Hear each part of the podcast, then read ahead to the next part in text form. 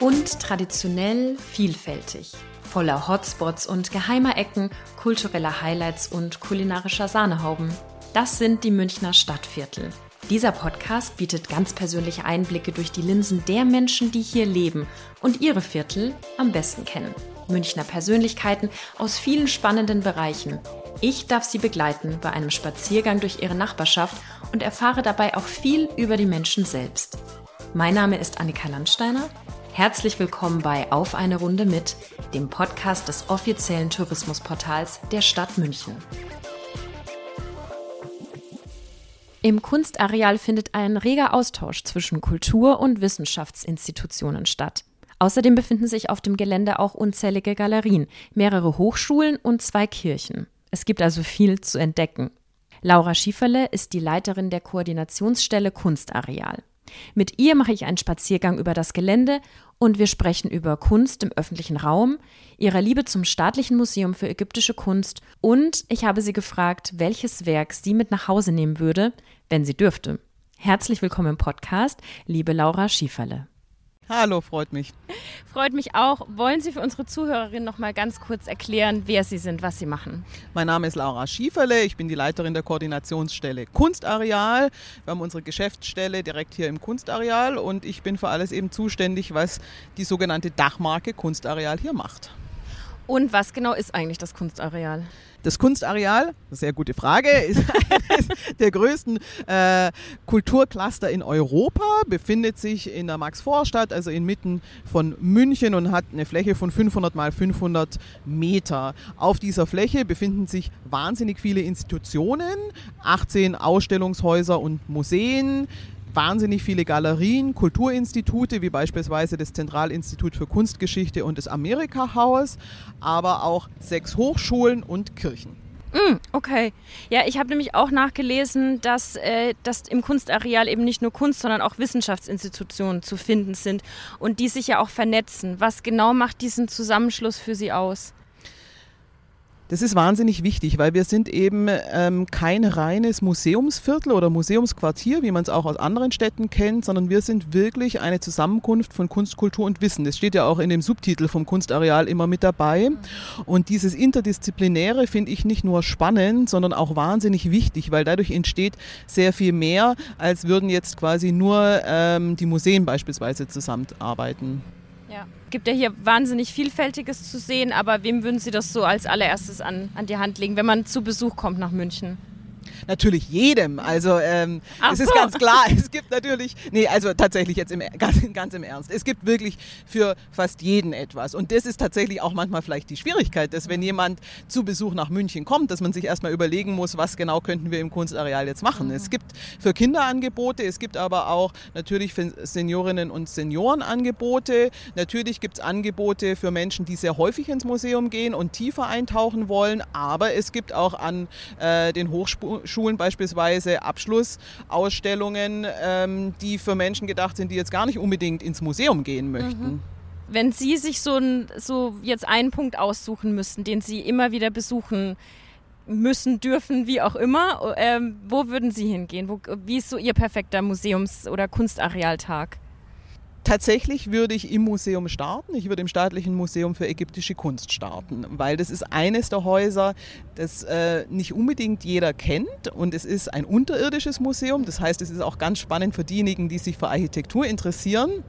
Ich war erst neulich da wieder mit meinen Eltern und meinen Kindern und meine Kinder haben dann eine Pharaonenjagd gemacht und waren natürlich dadurch ganz begeistert. Ähm, und was viele nicht wissen, es ist ein Museum, das sich ja wirklich nur mit ägyptischer Kunst beschäftigt. Dadurch ist auch der Aufenthalt dort, ähm, ich sage zeitlich begrenzt, aber nicht, weil man sich dann irgendwie langweilen würde oder weil es nicht genügend zu sehen gibt, sondern weil es einfach so eine gesunde Länge hat und dann kann man danach noch was anderes angucken. Mhm. Das ist ein toller Tipp für alle, die manchmal so ein bisschen abgeschreckt sind von diesem, wir gehen jetzt den ganzen Tag ins Museum und, und äh, schalten dann irgendwie einfach ab, vielleicht nach zwei Stunden oder so. Ja, und ich meine, man kommt wunderbar hin. Es gibt ein kleines Café. Aktuell hat es natürlich nicht offen, aber mhm. in der Regel eben schon. Und man lernt einfach viel Neues kennen, aber es ist auch einfach nur wunderschön fürs Auge, was man da sieht. Da gibt es eine kleine Maus, das ist mein Lieblingsdetail oder mein Lieblingsausstellungsobjekt. Und es macht einfach Spaß, da auch neue Sachen zu entdecken, die mhm. man selbst beim fünften Besuch äh, nicht für möglich hält, dass man sie am Anfang überhaupt nie gesehen hat. Erinnert mich so ein bisschen, wenn man Filme immer und immer wieder schaut und sich denkt, was, wie konnte ich dieses Detail übersehen? Das ja, ja, genau. Gern. Also das gilt natürlich für viele Museen, aber da muss ich sagen, ist man eben auch nicht überfordert, weil mhm. man wird gut durchgeführt, es funktioniert auf ganz vielen Sprachen, ja. Also man muss natürlich nicht Deutsch sprechen, um mhm. dort alles verstehen zu können. Das ist äh, für Besucherinnen und Besucher von außerhalb natürlich auch wichtig. Man kommt gut hin und es ist irgendwie so ein schönes, kompaktes Paket. Allein schon dieser Eingang, wie man reingeht und mhm. unten willkommen geheißen wird, das ist auch vom räumlichen her etwas, ähm, was ein schöner Startpunkt ist. Ja. Ja, es ist echt was ganz Besonderes, das stimmt. Ein guter Tipp. Wir sitzen am Karolinenplatz, den ja. haben Sie ausgesucht. Können Sie mal was dazu sagen, warum wir uns genau hier treffen als Ausgangspunkt? Also natürlich, weil die Sonne den ganzen Tag auf den Karolinenplatz scheint und ich nur einmal umfallen muss, um auf, aus dem Büro hier zu sein. Mhm. Nein, also tatsächlich, warum wähle ich gerne den Karolinenplatz als für eine Tour durchs Kunstareal? Weil man hier die Räumlichkeit des Kunstareals wahnsinnig gut begreifen kann. Wir sitzen hier, wir gucken auf die Propylen und wir merken, dazwischen ist nur eine Ampel. Das bedeutet, einmal bis zu den Propylen laufen, das dauert keine drei Minuten und ich passiere links das neu renovierte Amerika-Haus, ja. rechts das 2015 eröffnete NS-Doku-Zentrum. Ich habe dann links liegen das Zentralinstitut für Kunstgeschichte, das Abgussmuseum und die Grafische Sammlung. Ich habe rechts die Musikhochschule. Ich gehe über die Straße und ich stehe auf dem Königsplatz im Zentrum des Kunstareals. Ich habe dann wiederum auf der einen Seite die Antikensammlungen und auf der anderen Seite die Glyptothek, die jetzt auch wieder besucht werden kann und ganz toll geworden ist. War ja jetzt auch für rund zwei Jahre geschlossen für Renovierungen, dann laufe ich durch die Propylen und bin beim Lehnbachhaus. Das ist eine ganz kurze Strecke und da erlebe ich schon wahnsinnig, wahnsinnig viel, viel ja. allein wenn ich die Gebäude einfach nur von außen angucke. Und gehe ich in die andere Richtung, dann ähm, passiere ich ähm, in nur wenigen Metern die HFF, die im selben Gebäude ist wie das Staatliche Museum für ägyptische Kunst und bin dann sofort auf den Wiesen vor den Pinakotheken. Das heißt, ich habe links die alte Pinakothek und dahinter die gerade geschlossene neue Pinakothek die Pinakothek der Moderne auf der anderen Seite und direkt dahinter das Museum Brandhorst. Und es ist einfach ein Wahnsinn, was man hier sitzend schon alles erahnen kann. Und mhm. natürlich gehört zum Kunstareal noch viel mehr, aber ich finde den Blick hier einfach wunderbar. Ja, und das führt uns auch so einen kleinen Teil durch die Max-Vorstadt. Können Sie ein bisschen was zu dem Stadtviertel sagen? Sie sind natürlich damit verbunden, weil Sie hier auch arbeiten, aber so, warum passt zum Beispiel das Kunstareal so gut hier in die Max-Vorstadt? Das Kunstareal ist natürlich historisch gewachsen und da spielt der Karolinenplatz natürlich auch eine große Rolle, weil der Karolinenplatz ist natürlich der Punkt, der die Residenz mit dem Königsplatz und dann dem Schloss Nymphenburg ähm, verbindet. Ja. Also das war ja quasi so auch als diese Tangente gedacht. Mhm. Deswegen passt natürlich das Kunstareal hierher, weil es einfach historisch bedingt ist. Aber was macht die Max-Vorstadt aus und was ist auch fürs Kunstareal ganz relevant? Das habe ich ehrlich gesagt während des ersten Corona-Lockdowns total gemerkt, weil mhm. wenn man hier mhm. rumgelaufen ist, hat man irgendwie gedacht, irgendwas stimmt nicht. Geisterstadt. Totale Geisterstadt. Und was ist massiv aufgefallen?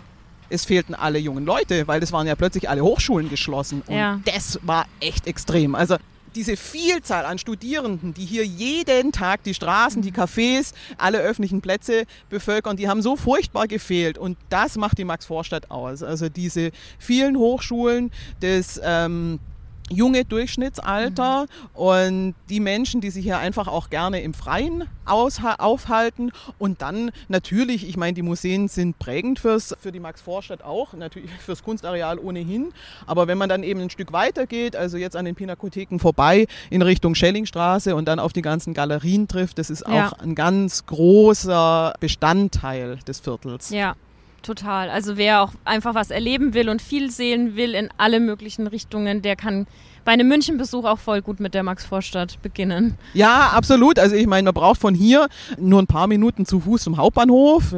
Man könnte auch hier in die Tram einsteigen und jetzt äh, in die Richtung fahren. Das ist natürlich toll. Also man ist hier sofort überall. Und dadurch, dass es aber so eingebunden ist ins ganz alltägliche mhm. Stadtgeschehen, ist einem das oft nicht klar, wie ja. dicht es doch beieinander liegt. Also ja. das ist so die große Überraschung. Ich bin neulich mit jemandem hier rumgegangen, der die einzelnen Museen alle kannte und dann hinterher meint, Jetzt bin ich echt überrascht, dass wir in 20 Minuten komplett außen rumgelaufen sind. Ja, Wahnsinn. Mhm, das stimmt.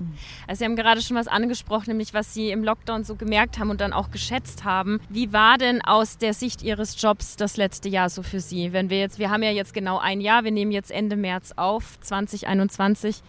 Wie war das letzte Jahr?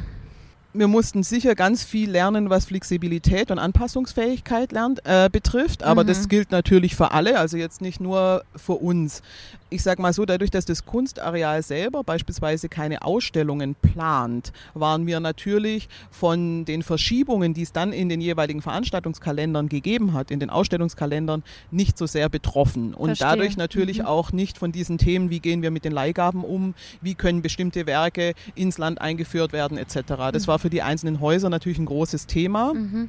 Für uns war es eher wichtig zu sagen, okay, das Kunstarea pulsiert trotzdem. Also ich habe das ja dann von den ganzen einzelnen Institutionen mitbekommen, die ganz schnell im digitalen Raum ganz viel angeboten haben.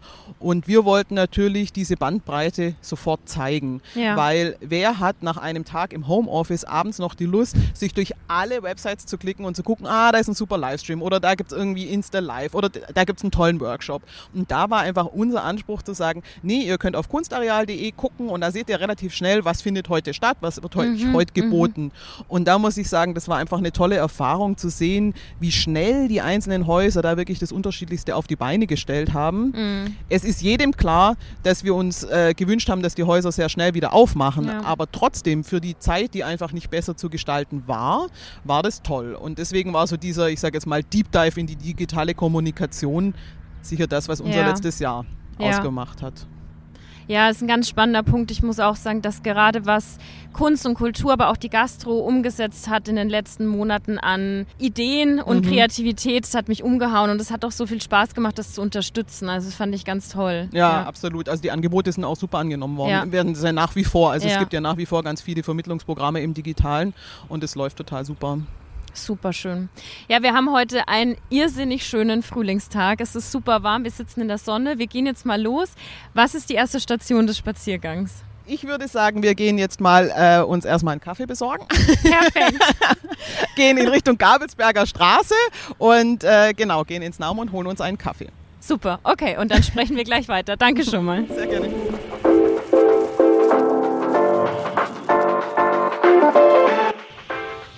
Mal losgelaufen, um uns einen Kaffee zu holen, aber unterwegs sind wir noch wo vorbeigekommen. Wo waren wir da gleich nochmal? Also wir sind zuerst über den Platz bei der Pinakothek der Moderne gegangen, sind dann an dem Designbildprojekt Pavillon 333 vorbeigekommen und sind dann über die Türkenstraße gegangen, haben uns beim Bici Bavarese, einem Laden, der nicht nur Rennräder, sondern eben auch Kaffee und Leberkassemmeln verkauft, eingekehrt und haben uns dort Kaffee und Kuchen geholt und saßen dann nochmal auf der Rückseite vom Museum Brandhorst. Dann mhm. sind wir die Theresienstraße entlang gegangen und waren in der Barer Straße bei einem meiner Lieblingsläden, nämlich bei dem ganz tollen Pigmente-Laden dort und sind dann rüber rüber zur neuen Pinakothek und dann entlang der Pinakotheken zur HFF. Und hier sitzen wir schon wieder. Genau. Ist das so ein kleiner Mittagsspaziergang, den Sie ab und an machen? Also ich spaziere wahnsinnig viel im Kunstareal umher, jetzt nicht nur in der Mittagspause, aber meistens ist dann der Grund, dass ich irgendwo was abhole oder hinbringe oder einen Termin habe. Von daher gibt es keine typische Route für mich. Ja, und apropos Arbeit, ich würde super gerne mal wissen, wie so ein, wenn es überhaupt gibt, so ein Alltag bei Ihnen aussieht, so ein ganz typischer Arbeitstag typisch gibt es nicht und das ist irgendwie auch das Gute und das Spannende daran. Mhm. Also äh, es gibt natürlich immer Projektphasen, wo man an bestimmten Projekten arbeitet und sich da äh, mit ganz intensiv beschäftigt und auch viele Stunden damit verbringt. Aber wirklichen Alltag habe ich ehrlich gesagt bisher noch gar nicht so erlebt. Also natürlich gibt es Dinge, die abgearbeitet werden müssen, wie mhm. in jedem Job. Und natürlich gibt es viele Anfragen und Telefonanfragen. Äh, die beantwortet werden wollen. Und es gibt auch in den digitalen Medien immer was zu tun, beispielsweise einen Redaktionsplan, den man einfach pflegen muss. Aber oft ist es so, dass über Telefonate dann wieder neue Ideen entstehen. Und eigentlich kann ich morgens nicht unbedingt vorhersagen, was an dem Tag passiert, außer wir haben lange Sitzungen, die schon ganz lange im Voraus geplant sind. Wenn wir nochmal zurück zur Kunst gehen, es ist eine sehr allgemeine Frage, aber ich glaube, dass man wahnsinnig persönlich darauf antworten kann. Was kann Kunst? Warum ist sie einfach so wichtig? In unserem Leben? Kunst ist wichtig, weil sie uns nachdenken lässt, weil sie uns andere Dinge, denen wir im Alltag tagtäglich begegnen, in einem anderen Kontext einordnen lässt und weil sie uns natürlich inspiriert. Ganz unabhängig davon ist Kunst in vielen Fällen schön fürs Auge und es ist aus meiner Sicht auch nicht unwichtig, also der Aspekt der Ästhetik. Mhm. Aber vor allem geht es darum, dass man etwas über sich selbst lernt und das gilt, glaube ich, für alle Kunstformen, nicht nur für die bildende Kunst. Mhm. Wenn Sie sich mal so alle Gemälde oder Kunstwerke so vorstellen, die Sie hier so kennen, und Sie dürfen eins mit nach Hause nehmen, Sie dürfen eins bei sich aufhängen, eine, eine private Schenkung sozusagen, was würden mhm. Sie mitnehmen und mhm. warum? Ich würde mir kein Gemälde oder ein Werk aus der bildenden Kunst mitnehmen. Ich würde mir tatsächlich was aus der neuen Sammlung mitnehmen. Und zwar weil ich glaube, mit dem anderen überhaupt nicht umgehen könnte, weil es sind hier so wahnsinnig tolle Werke, die gehören einfach ins Museum. Die mhm. gehören nicht in eine, in eine private Wohnung, sondern die sind dazu da, dass sie möglichst viele Leute sehen. Im äh, Designmuseum gibt es aber ein paar Objekte, wo ich sagen würde, die hätte ich wahnsinnig gerne zu Hause und die wären dann auch in ständiger Benutzung. okay, verstehe. Ja, kann ich gut nachvollziehen weil wir jetzt an so einem schönen Frühlingstag hier sitzen und wir auch uns nach wie vor einfach in Corona-Zeiten befinden, würde ich ganz gerne noch so ein bisschen über den öffentlichen Raum hier mhm, sprechen, mhm, den man gerne. ja glücklicherweise immer erleben darf.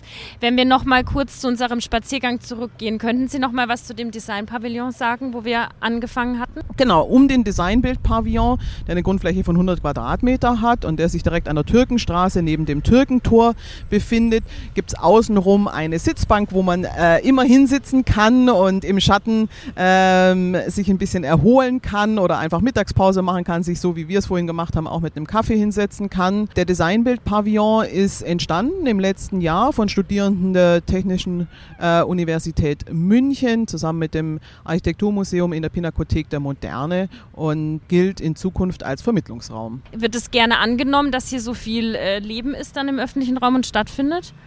Absolut, also das gehört auch dazu. Das darf hier auf gar keinen Fall als heiliger Ort gelten. Mhm. Wir sind hier nicht in Versailles, sondern das muss belebt sein. Die Leute müssen da sein und müssen auch dafür sorgen, dass das hier eben äh, so ein gewisses Tempo hat, dass ähm, hier viel los ist, dass hier Kinder spielen, dass hier Volleyball gespielt wird, dass der öffentliche Raum einfach auch genutzt wird und zwar quasi rund um die Uhr und von unterschiedlichsten Menschen. Ja, das spürt man total. Ausgehend von dem, was, was im letzten Jahr war und wo wir gerade auch noch drinstecken, was wünschen Sie sich für die kommenden Monate? Wo wollen Sie auch oder wo möchten Sie hin mit dem Kunstareal? Was sind so die nächsten Ziele und auch Wünsche?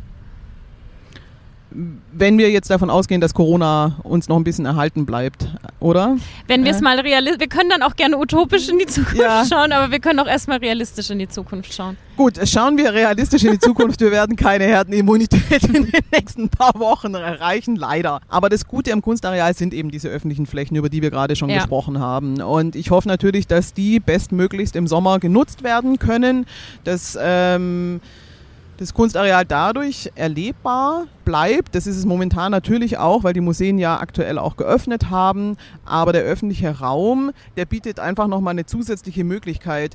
Dafür brauche ich aktuell eben keinen Timeslot, sondern ich kann einfach hierher kommen und kann Mitmenschen beobachten oder kann ein Buch lesen oder kann mir vornehmen, in welches Museum ich als nächstes gehen möchte. Da gibt es ja die unterschiedlichsten Möglichkeiten. Ja. Ich glaube, manche kommen auch tatsächlich zum Arbeiten hierher und sitzen auf der grünen Wiese mit ihrem Laptop. Die räumliche Wahrnehmung des Kunstareals ist auch wahnsinnig wichtig. Mhm. Aber natürlich die, die Vielfalt, die das Kunstareal auszeichnet, die findet in den Häusern statt. Mhm, mh. Und wenn wir utopisch gucken? Ja, utopisch gucken bedeutet ist alles möglich. alles ist möglich. Nein, also tatsächlich würde ich mir natürlich für den nächsten Sommer wünschen, dass die Außenflächen genauso bespielt werden wie die Häuser an sich, mhm. ähm, dass man in alle Museen gehen kann, dass es keine Beschränkungen mehr gibt, dass ich das Kunstareal abends erleben kann, auch nach äh, Schließung der Museen mhm. und der Galerien und der Kulturinstitute bedeutet, dass ich dann einfach dieses sehr vielfältige Gastroangebot auch nutzen kann, dass man einfach inspiriert von dem, was in den Häusern jeden Tag entsteht, sich auf die grüne Wiese sitzt und einfach nur genießt. Total. Als Abschluss mal ganz weg von der Kunst, was haben Sie hier noch so für Tipps? Wo gehen Sie gerne hin? Von der Gastro über das Café, über irgendeinen Lieblingsort? Wo kann man Sie finden? Also wir waren ja jetzt vorhin schon äh, beim Kaffee holen. Es gibt hier in der Gabelsberger Straße auch das Naum. Da war ich heute Mittag beispielsweise, um mir mein Mittagessen zu holen. Da gibt's ähm, unter anderem Bowls, die sehr lecker sind und ähm, öko und einfach den Magen nicht beschweren, sondern einem einfach gut tun. Also eine schöne Mittagsmahlzeit. Mhm. Ansonsten würde ich abends, wenn man nach dem Museum noch irgendwie was trinken gehen möchte, natürlich empfehlen, dass man vielleicht aus Vorhölzer Forum hochgeht, mhm. weil man da einen ganz wunderbaren ja. Blick über das ganze Kunstareal hat. Es gibt eine sehr schöne Weinbar, die auch Kaffee ähm, ausschenkt, das von und zu in der Luisenstraße, was ich nur empfehlen kann. Da fühlt man sich auch wohl, gut aufgehoben und kann in einer ganz unkomplizierten Atmosphäre ein Gläschen Wein trinken. Und vom Lehnbachhaus direkt reinfallen? Und vom Lehnbachhaus direkt reinfallen. Natürlich gibt es auch in den jeweiligen Häusern äh, gastronomische Angebote, die sehr unterschiedlich sind, die man aber ohnehin kennenlernt, wenn man in die Museen ja. geht. Ja. Super schön. Gibt es noch abschließende Worte? Vielen herzlichen Dank. ich freue mich sehr, dass ich Sie heute durchs Kunstareal führen durfte. Ich freue mich natürlich umso mehr, dass wir heute so tolles Wetter hatten und sehen, wie belebt das ganze Areal auch während Corona-Zeiten ist. Und ich freue mich, dass die Häuser aktuell offen haben und überhaupt, dass hier einfach so wahnsinnig viel möglich ist und dass ich das heute so ein bisschen vorstellen durfte. Total. Vielen Dank für Ihre Zeit. Sehr gerne.